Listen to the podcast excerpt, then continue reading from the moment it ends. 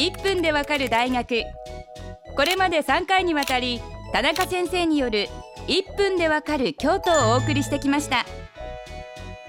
最終日となる今回は制限時間なしにこれまでの講義を総括していただきます。田中先生1分の講義はいかがでしたか？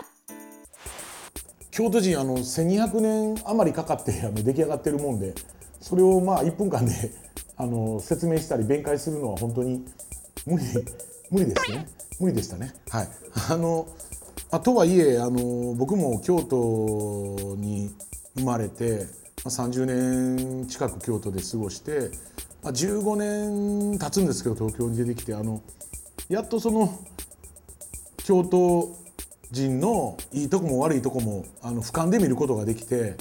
だいぶ分析できてきたと思うしあの本当に自分は京都のそういうところが嫌で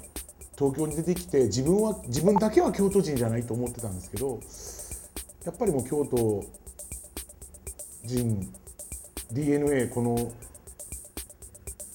しっかりこう根を張ってることをもう近頃は本当に痛感することばかりです。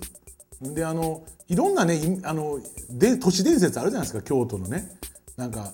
帰ってほしいお客さんにはなんかほうきが逆さ向いて置いてあるとかあのブブ漬け食べて帰りはりますかって言ったら帰れっていうあの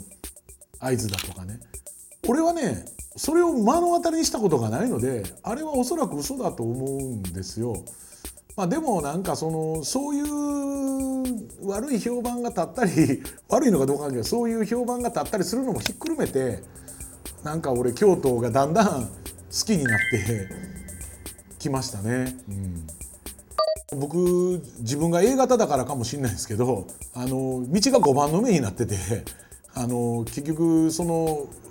うまくあの南北関係だけ分かっていきながら曲がっていけばあのどこまででもあの行けるような気がしててあの東京とかってなんかそのね道があの90度で交差してませんからあのこっちだという方向感覚で行くととんでもないとこに行ったりするじゃないですか。それが本当に困るっていうか京都人ってそのあのとりあえずなんかずっと90度でカクカク曲がっていってるもんだとばっかり思ってるんでなんかねそれはやっぱり京都すごく便利にできてるなーなんて思いますけどね。はい京都人の性格も道もとても理にかなってるんですねやっぱり合理主義だと思うんですね。で質素倹約をするベースがありつついざという時には見栄を張って贅沢をするみたいなね。だからそういう感じっていうのは僕すごくいい文化だと思ってるんですよ。だから日々の生活はもう本当あの例えば一つ買うまではとことん悩むんですよね。買うものに対して。だか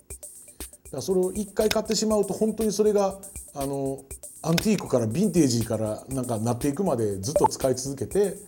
みたいなね。まあでもそういう非常に合理的な生き方をする人たちだと思います。京都の人と仲良く付き合うためにはどうしたらよいでしょうか？あのいきなり仲良くなろうとしない方がいいと思います。あの京都の人ってすごく警戒心も強いし本当にあのやっぱりその仲良くなりたくないわけじゃないんですよね仲良くなりたい本心は。でもそのこの人がどんな人なんやろうどういう気持ちで僕に話しかけてくれてるんだろうとかということに対してすごく臆病だと思うんですよね。だからあのなんか最初から一気に仲良くなろうとせずにちょっとずつ人間関係を築くようにあの築くようにするためにちょっとした気遣いをするとかしていくとあのいつしか仲良くなれてそして一回仲良くなった関係はあのすごくあの何代にもわたって あのきあのそれをキープするような精神はあると思うんですよね。うんでもあの本当に京都の人っていうのはやっぱりこういうとこに出てあのベラベラいろんなことをしゃべるっていうことは本当にはしたないことだというふうに あの教えられて育ってきましたので僕がここで京都人について喋ってること自体京都人として失格だと思うし あとはやっぱりその近所の人から見たらあ田中さんのあの、ね、息子さんなんかあんなとこでベラベラベラベラなんか京都のことなんか言うてはってもほんま怖い怖いっていうふうにあの近所の人たちはですねきっと家のうなぎの出のこの奥でねこっそり言ってると思います。でもそう思っても決してあの表だった時にはあの僕にはそういう「お前あんなことするからダメなんだよ」みたいな忠告みたいなことは決してしないというね。そそれそういう部分がまあなんていうか奥ゆかしいというかあの京都人らしいというかね、まあ、そんな気がしてならないですね。はい。田中先生ありがとうございました。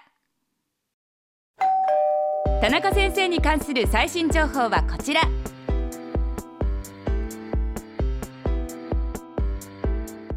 1分でわかる大学ホームページでは過去の講義も見ることができます。